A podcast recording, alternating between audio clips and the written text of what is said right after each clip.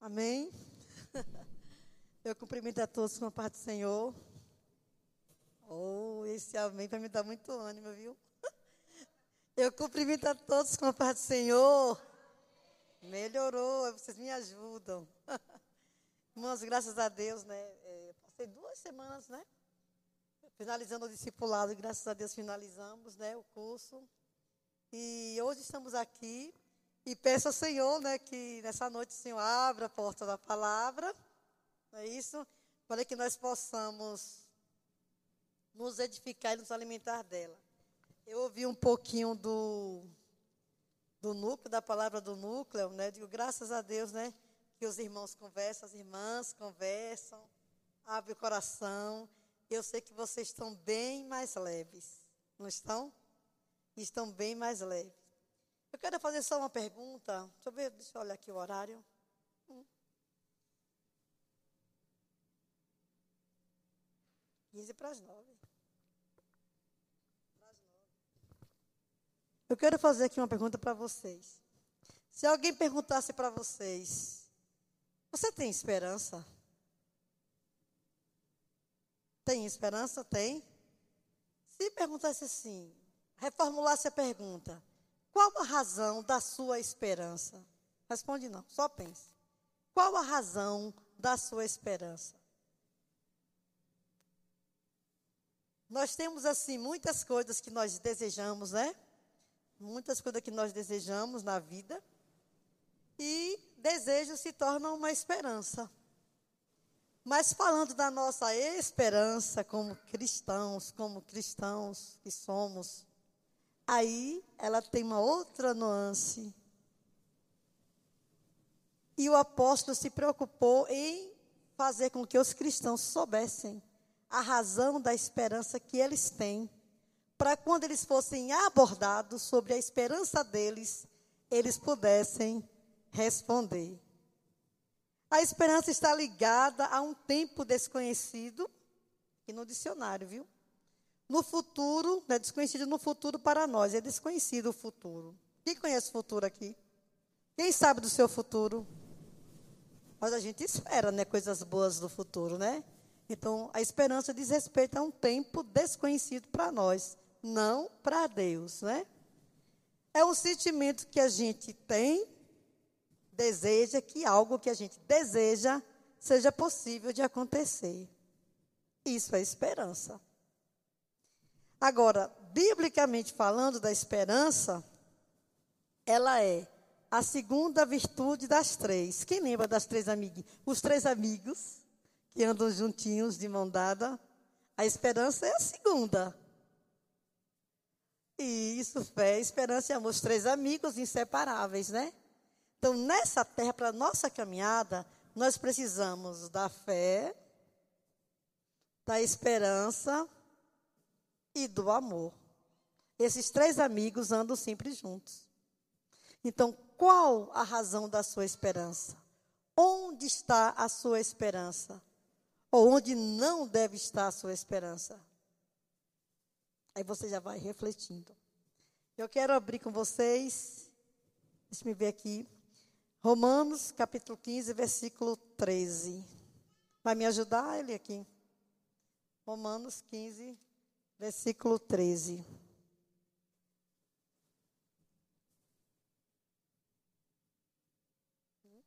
ver se eu não atrapalhei. Romanos 15, 13, deixa eu ver se é 13 mesmo. Isso.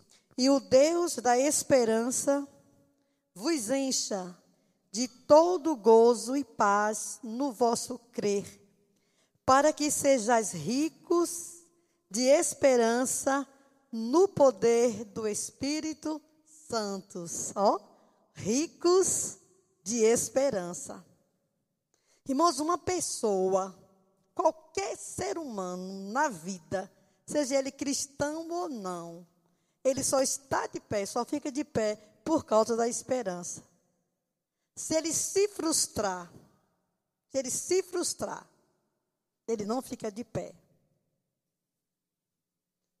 Não fica. Então, a Bíblia está dizendo que Paulo aqui ora, né, para que eles sejam cheios de esperança, sejam ricos de esperança. E não é só a esperança de desejar apenas mas é no poder do Espírito Santo. Então, nós cristãos estamos na vantagem. Amém? Observaram? Ser ricos de esperança, no poder do Espírito Santo, nós estamos na vantagem. Então, nunca percam a esperança de nada. Irmãos, nós temos que ter essa esperança como âncora da nossa alma. E a esperança ela é representada por uma âncora. Vocês já leram, não já leram?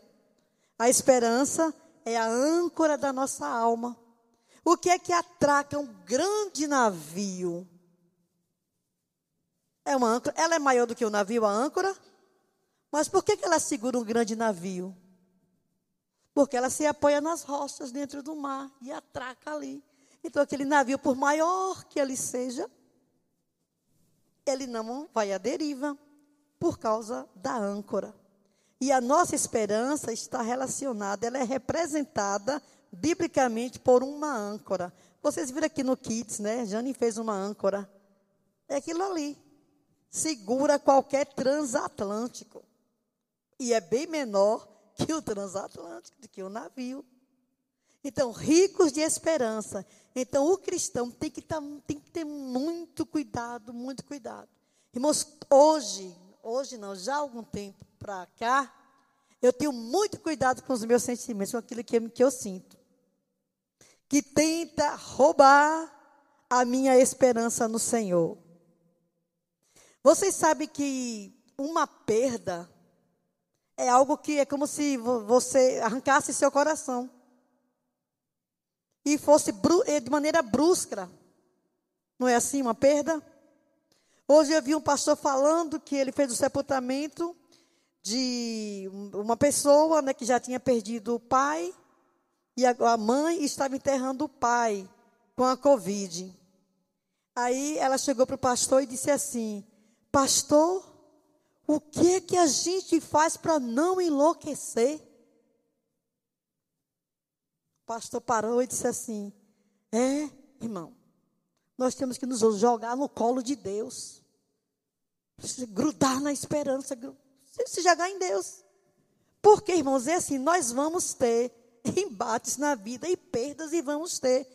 Eu fiquei observando assim, meu Deus, eu não, eu não acho nada na Bíblia que me diga que a gente vai viver nessa terra sem ter problemas. E ninguém está imune a, essas, a esses conflitos, perdas, danos. Ninguém está imune. Porque nessa terra, irmãos, nós estamos aqui sendo preparados para a vida verdadeira. E essa esperança não nos pode ser roubada em hipótese alguma. Se nós perdermos a esperança em Deus, nas suas promessas, por conta daquilo que perdemos nessa terra, que nós amávamos demais, era como se fosse o nosso chão. Como é que fica a nossa eternidade? Pararam para pensar? Nós estamos aqui de passagem. Ninguém veio para essa terra para morar aqui para sempre. Estamos aqui de passagem por um breve tempo.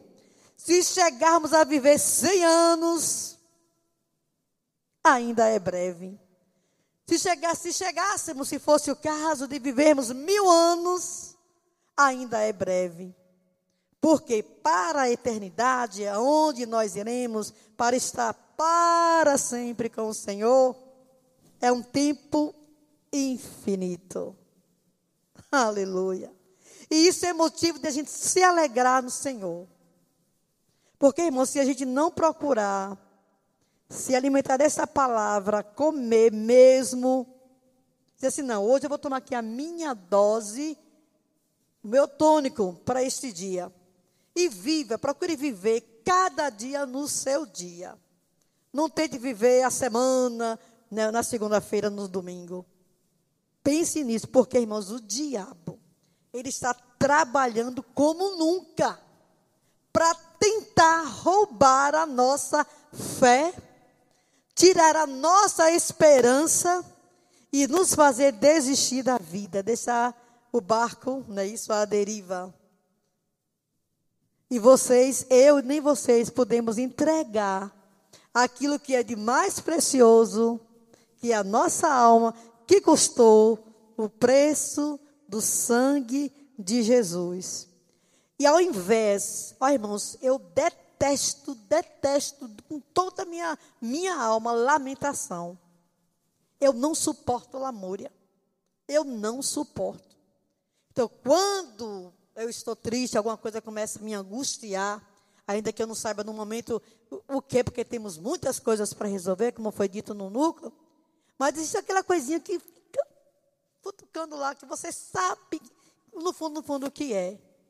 Eu vou procurar, irmãos, na Bíblia um tema, um assunto com aquele nome. Eu vou procurar. Aí eu vou pra, procurar, faço assim uma varredura, ó, na Bíblia, de todas as referências daquele assunto.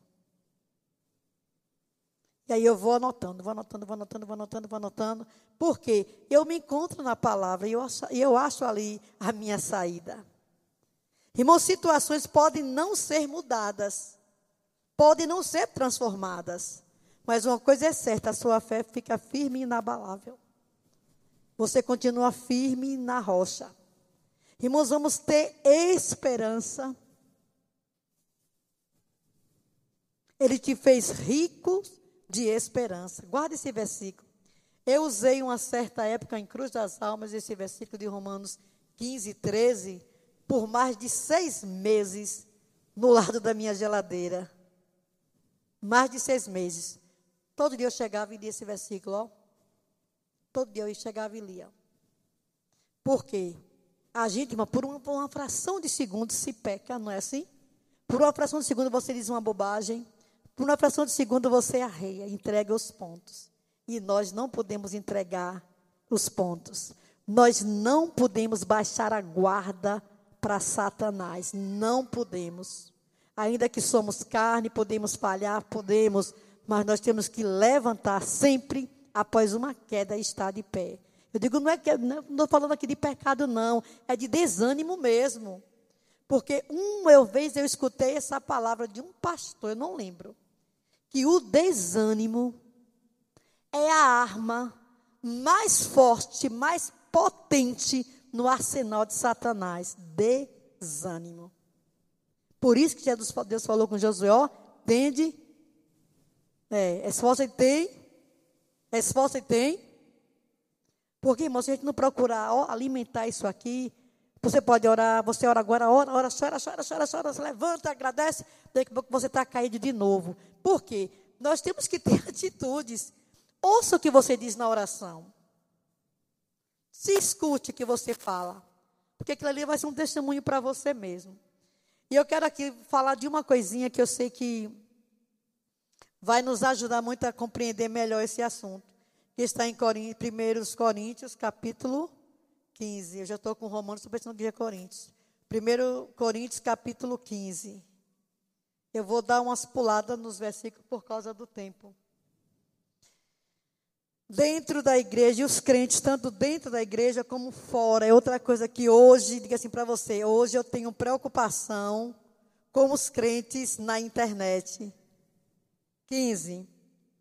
Hoje eu tenho preocupação com os crentes na internet, porque eu sei que muita gente, né, ouve mensagens, procura mensagens, né, ouve muito na internet. E nós temos que ter muito cuidado com os programas, com os pastores que pregam na internet. Tem que ter cuidado.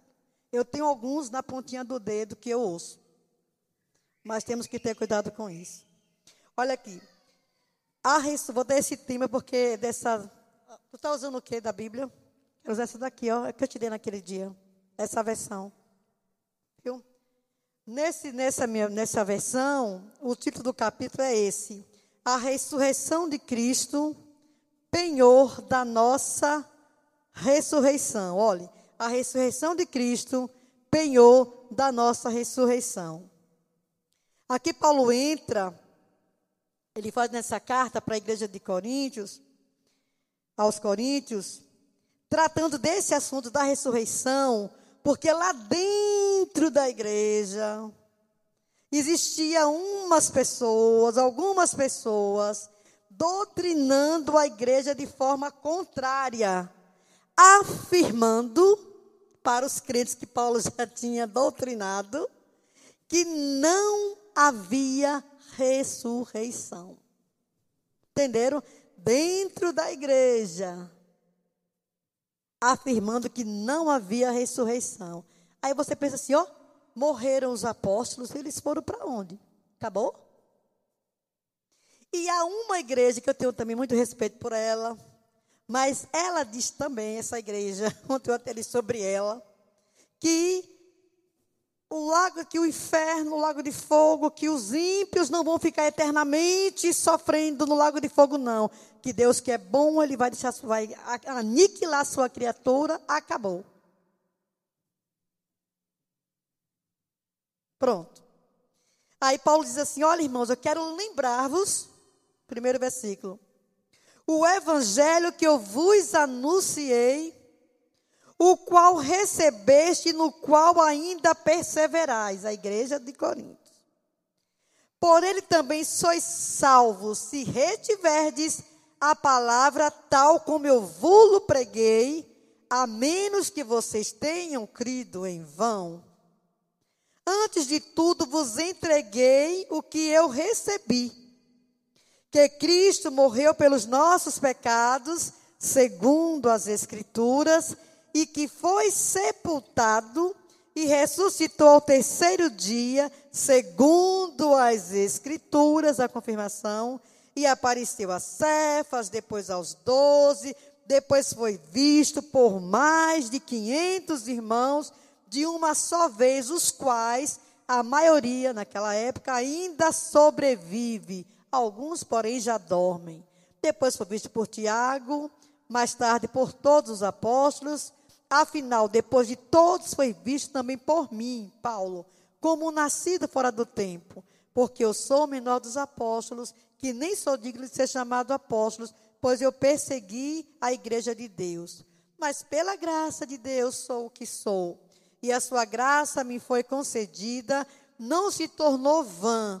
Antes trabalhei muito mais do que todos eles, todavia não eu, mas a graça de Deus em mim. Portanto, seja eu, seja eu ou sejam eles, assim pregamos e assim vocês creram. Ora, se é corrente pregar que Cristo ressuscitou dentre os mortos, como, pois, afirmos alguns dentre vocês que não há ressurreição? Se não há ressurreição dos mortos, Cristo não ressuscitou. E se Cristo não ressuscitou, é vã a nossa pregação, é vã a nossa fé.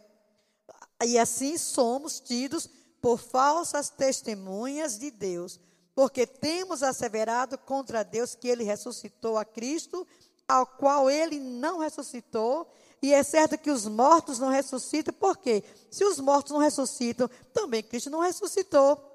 E se Cristo não ressuscitou, ele fala novamente, é vã nossa fé. E ainda permaneceis nos vossos pecados, e ainda mais os que dormiram em Cristo perecerão. E agora ele dá um choque de realidade. Se a nossa esperança em Cristo se limita apenas a esta vida, somos mais os mais infelizes de todos os homens em outra tradução, os mais miseráveis de todos, se nós esperamos Cristo só nessa vida. Então, vamos nos lembrar de uma coisa, ó, nem todo mundo aqui na terra vai possuir riquezas, todas as riquezas, viver bem. Nem todo mundo nessa terra vai chegar a uma universidade. Nem todo mundo nessa terra vai ter casas boas. Nem todo mundo vai ter tudo que quer. Não vai ter. Mas nós temos que lembrar, incutir em nossa mente uma coisa: nosso tempo nessa terra é provisório. É simplesmente o tempo que Deus tem para trabalhar em você, para te preparar para o encontro com Ele. É só esse o tempo. Alguns vai ser breve, outros vai ser mais demorado, mas não esperem nessa terra realizar todos os seus sonhos. A nossa esperança está em Deus, está no futuro. E a razão da nossa esperança é o céu para onde iremos, para estarmos para sempre com o Senhor. Paulo diz: olha, a ressurreição de Cristo é o penhor da ressurreição nossa. O que é penhor? Penhor é uma garantia, não é isso? Quando alguém faz um acordo, se dá alguma coisa móvel ou imóvel, um objeto ou qualquer outra coisa que assegure como garantia que aquilo vai ser devolvido, que aquele contrato vai ser honrado, não é assim? Penhor, não é isso? Então, Deus deu aqui, ó, Jesus deu aqui como penhor, aleluia, para nós, a sua própria ressurreição. Uma prega, a pregação dos apóstolos, irmãos, era tida, era a túnica da pregação dos apóstolos, era a ressurreição de Cristo. E aqui Paulo lembra, olha, foi visto por 40 dias, por mais de 500 irmãos, os quais a maioria ainda vive. Naqueles dias da pregação, desta pregação, vivia a maioria dos, dos seguidores de Jesus.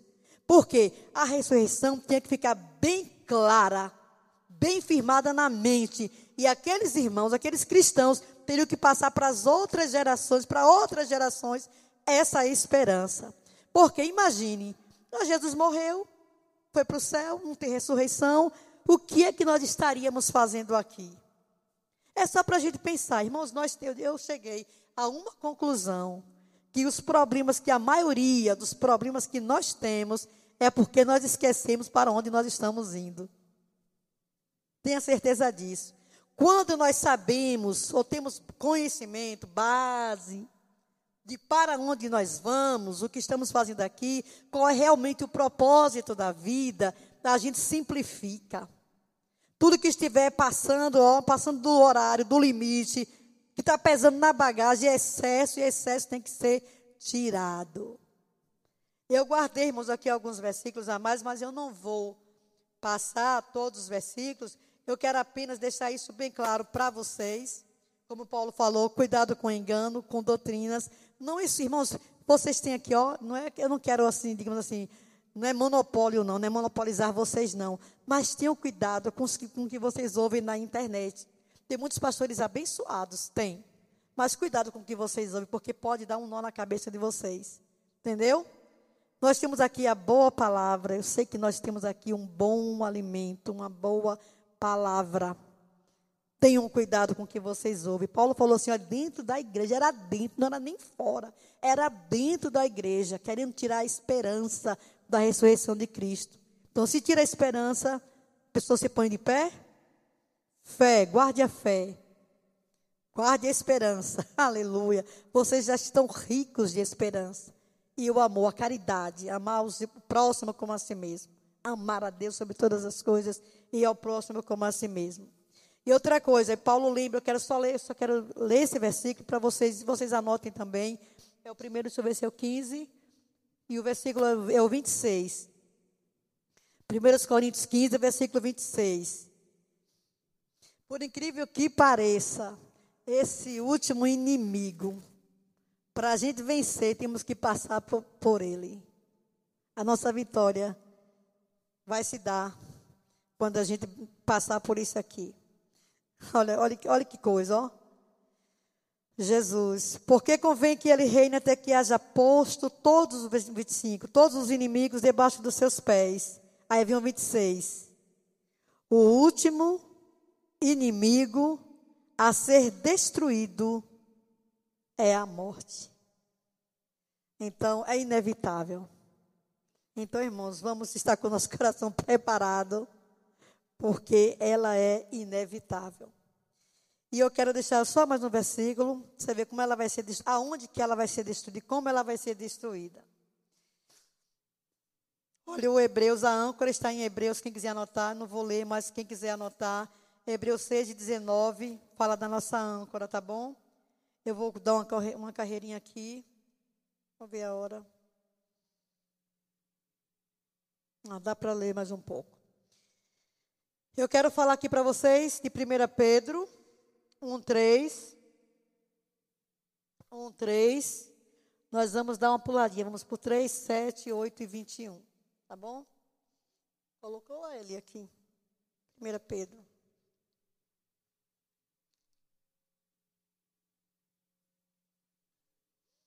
Eu vou ler o 3, vou ler daqui.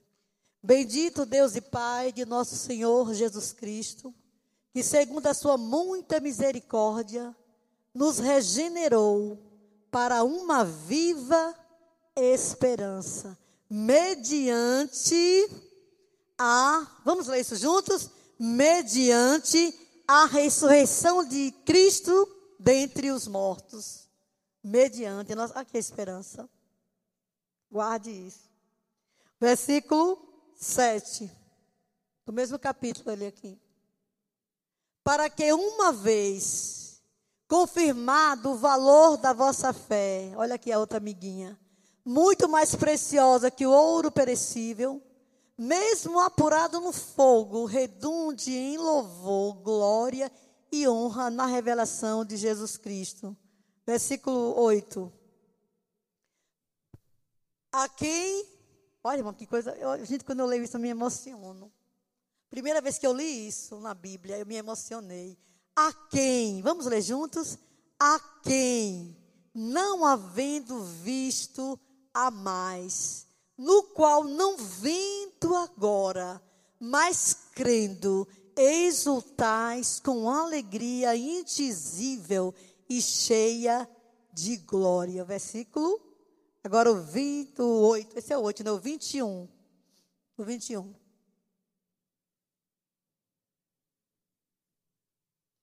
Por meio dele, tendes fé em Deus o qual, olha de novo, ressuscitou dentre os mortos e lhe deu glória, de sorte que a vossa fé e esperança estejam estejam em Deus. Então, qual é a razão da sua esperança? De tantas lutas, tribulações, dificuldades, tanto choro, perdas de entes queridos. E com tudo isso nós estamos de pé. Aleluia. Servindo e adorando a Deus. O diabo, irmãos, ele é tão sagaz. Que quando acontece uma coisa dessa na família, ele procura tentar roubar isso aqui, ó, nossa força, nossa alegria, nossa esperança, nossa fé. Olha, Deus deixou que isso acontecesse, está vendo? Ele deixou. Por que, que ele permitiu? Fez igual com Jesus. E traz a filha de Deus. Ó, você não está com fome? Transforma essas, essas pedras em pães e come. Então a tentação vai vir, porque a nossa mente mesmo ela é autossugestiva. Para cada situação vai vir umas perguntas. Então esteja atento à sua mente. A batalha está aqui, ó. Você vence ou você perde. Você vence ou você perde. Então, procura renovar a mente, como disse Paulo também, né? Romanos 12, 2. Transformar pela renovação do vosso entendimento. Então, qual é, o, qual é mesmo a esperança da igreja? Quem? Gente, podem falar. Qual é a esperança da igreja?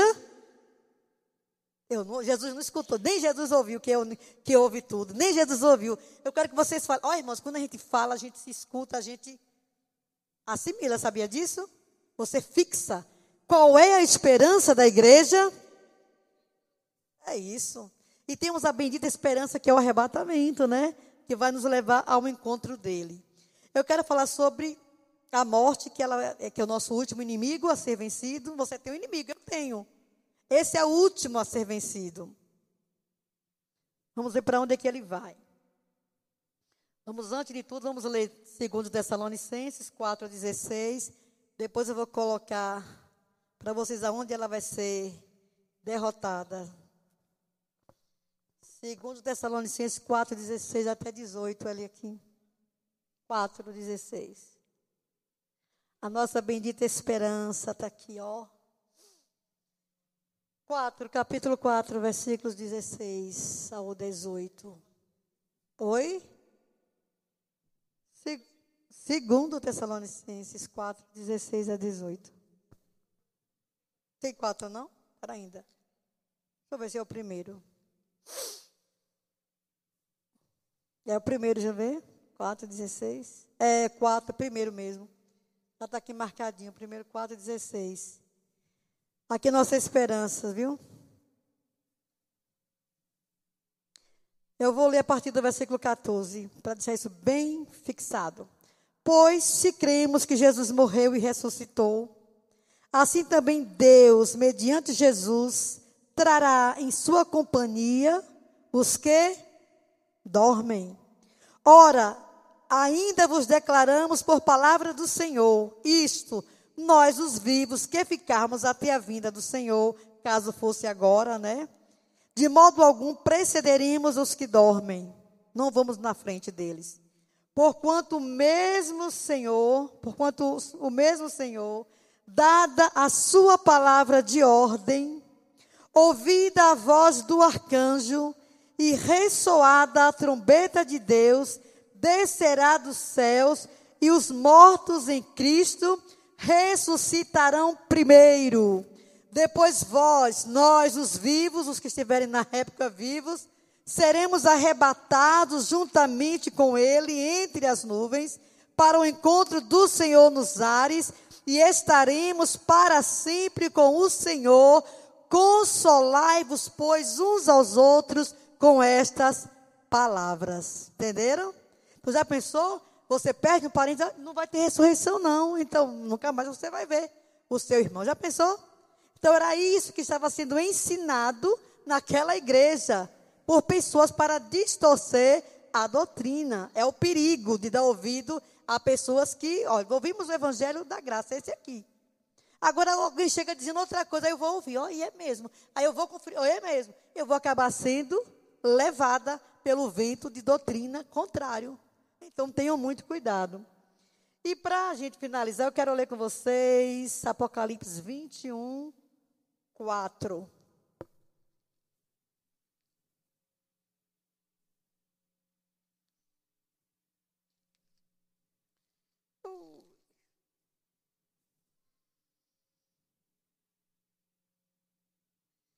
Não, vamos botar o 20 primeiro, viu? Olha ali aqui. Primeiro 20. Versículo 13. Não, gente, eu vou ler, eu vou ler essa passagem aqui. Eu vou ler a passagem do juízo de Deus, do juízo final. Vou ler. 11, versículo 11, 20 e 11. Vocês vão só anotar aí em casa, vocês vão ler de novo. A gente não pode ficar indiferente a esse, esse assunto, não. Vi um grande trono branco Aqui é o juízo final, o final, viu? Vi um grande trono branco e aquele que, se, que nele assenta, de cuja presença fugiram a terra e o céu, e não se achou lugar para ele. Vi também os mortos, os grandes e os pequenos, postos em pé diante do trono. Os mortos estavam diante do trono.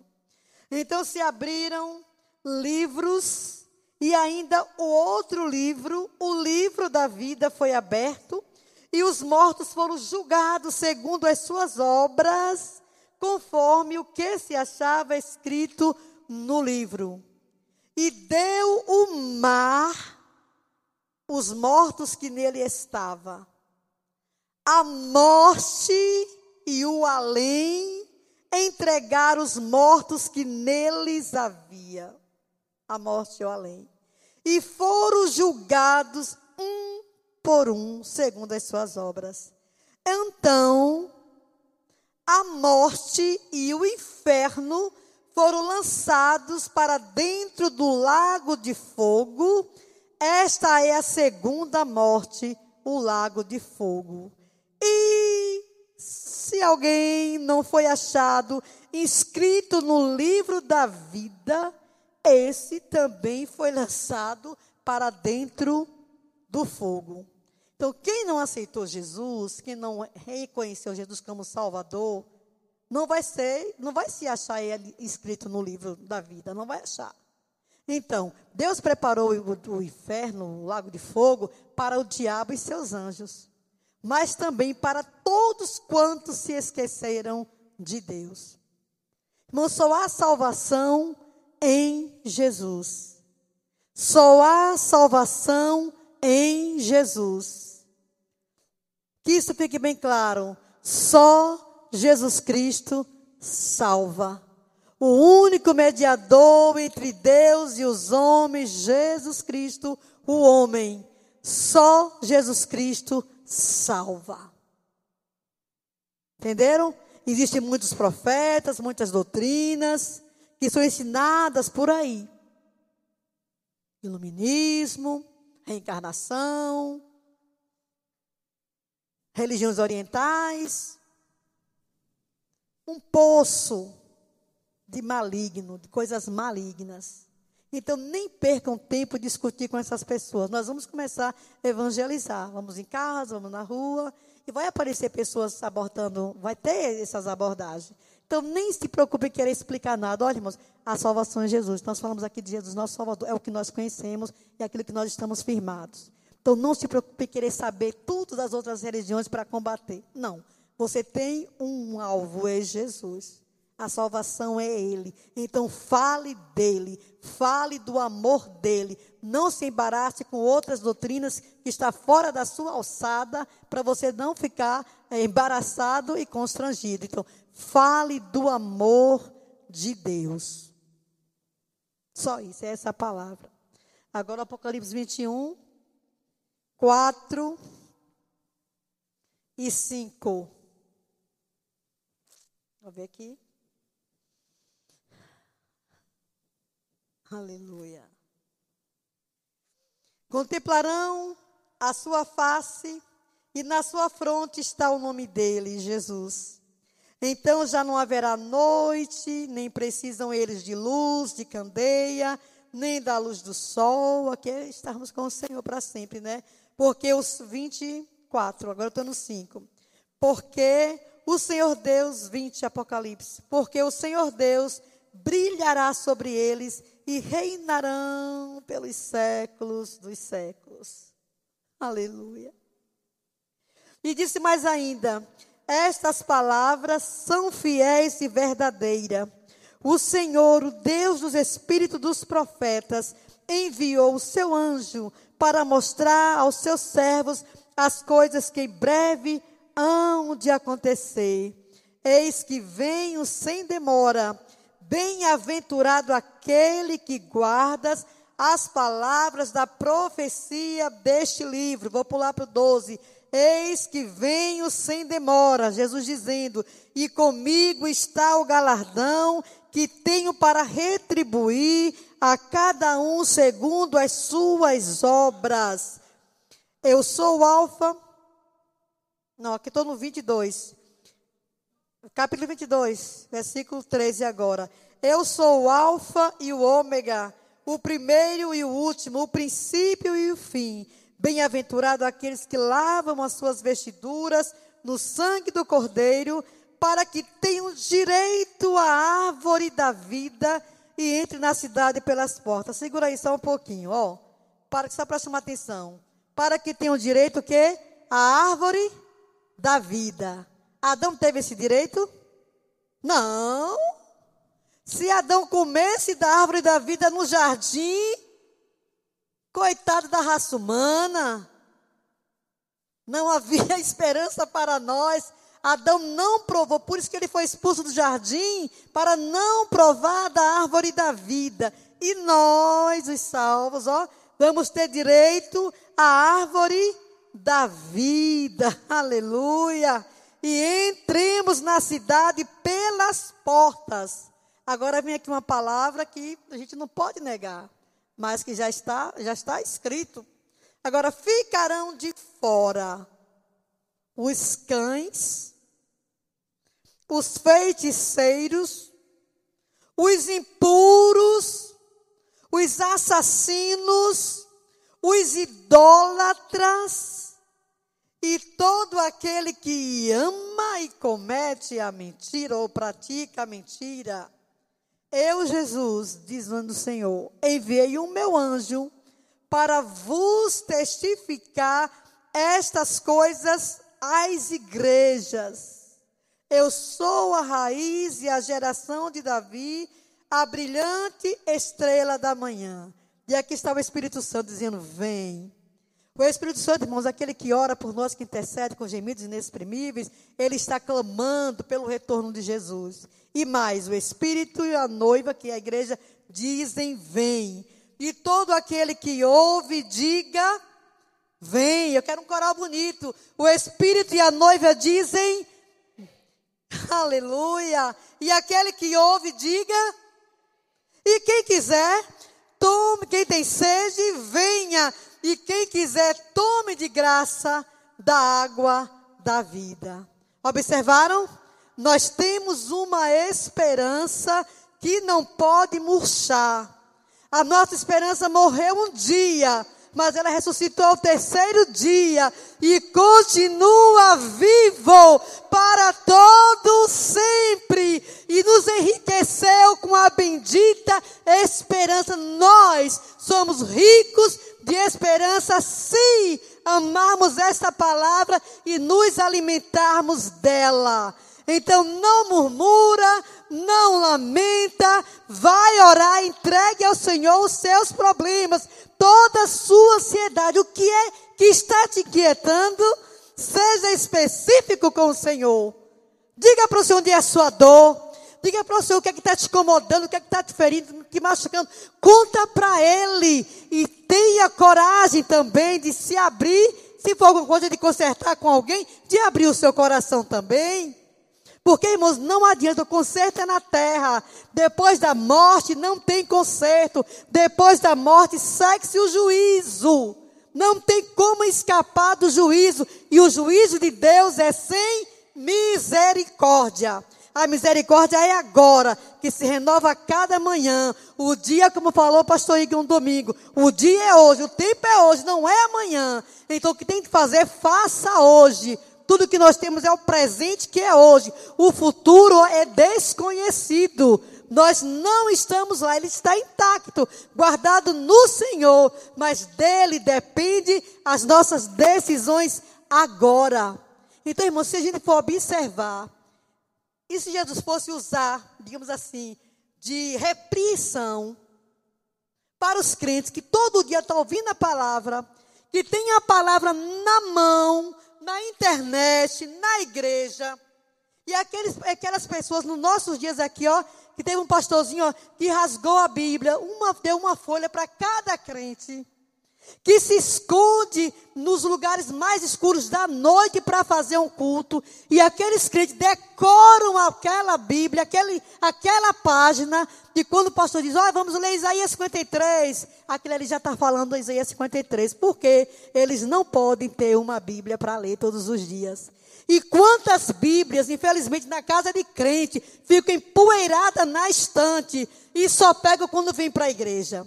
Olha, irmãos, eu tenho uma Bíblia no celular, tenho três aqui no celular que eu uso como referência. Mas eu gosto de da minha Bíblia física aqui, ó, de pegar, de eu folhear, de eu ler. Eu gosto dessa daqui. Por quê? Para ela chegar até nós, pessoas, vocês vão ver aqui no nosso culto de Atos, como ela chegou até nós. Então, valorize o que você ouve. Valorize a palavra, valorize este lugar onde você está vindo para receber da palavra e procure a cada dia, se levante assim como o sol se levanta todas as manhãs, se levante com Deus. Senhor, hoje meu dia está assim, tem tudo para dar errado, mas eu estou com, com aquele que faz tudo dar certo. Irmãos, nós temos que procurar falar, confessar a palavra que nós cremos, ou então vamos deixar tudo de lado, porque Deus está cansado, se é que Ele pode se cansar, de ouvir as mesmas coisas todos os dias. O que é que nós fazemos com a palavra que nós temos, com a palavra que nós lemos, que nós ouvimos? Essa palavra é viva e eficaz.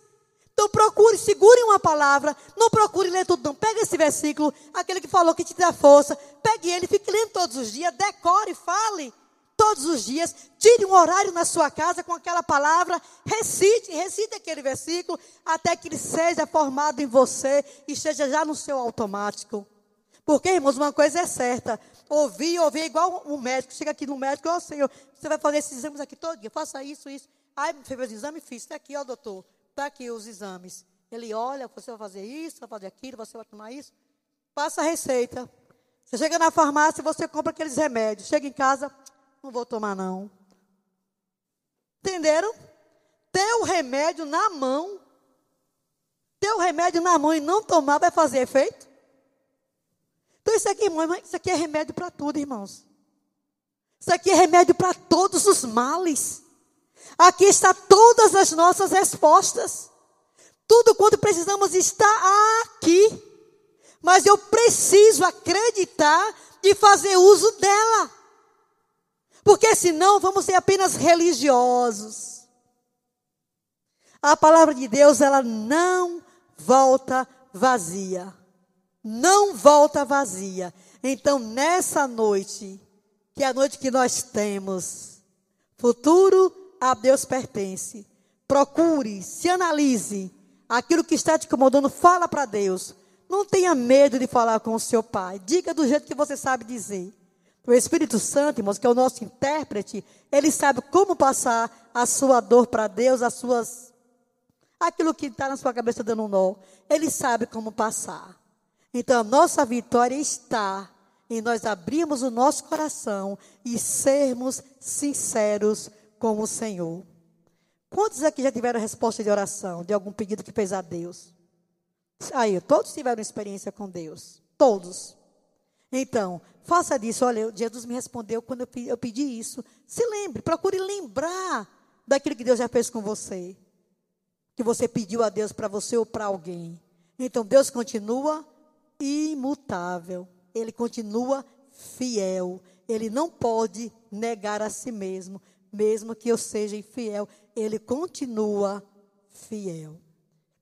Se a gente não tem mais vitórias, é porque não sabemos nos posicionar diante dessa palavra. Eu estou falando para mim, eu, eu, eu sou ouvinte. O que eu estou falando, eu estou me ouvindo, porque eu também sou ovelha, eu sou igual a todo mundo, nós somos iguais, não tem ninguém diferente aqui, melhor do que ninguém. A palavra é para todo mundo. E eu louvo a Deus que Deus tocou no meu coração para me trazer esta palavra. E a primeira pessoa a ter sido ministrada fui eu mesmo. Não é para me exaltar, não. Hoje eu acordei antes das seis. Aí de meu horário de oração, estou com três horários, estou com campanha, estou com três horários de oração. Antes das seis, eu estava de joelho diante do Senhor. Eu saí do meu quarto, estava dando uma hora da tarde. Em oração e meditação. Por quê?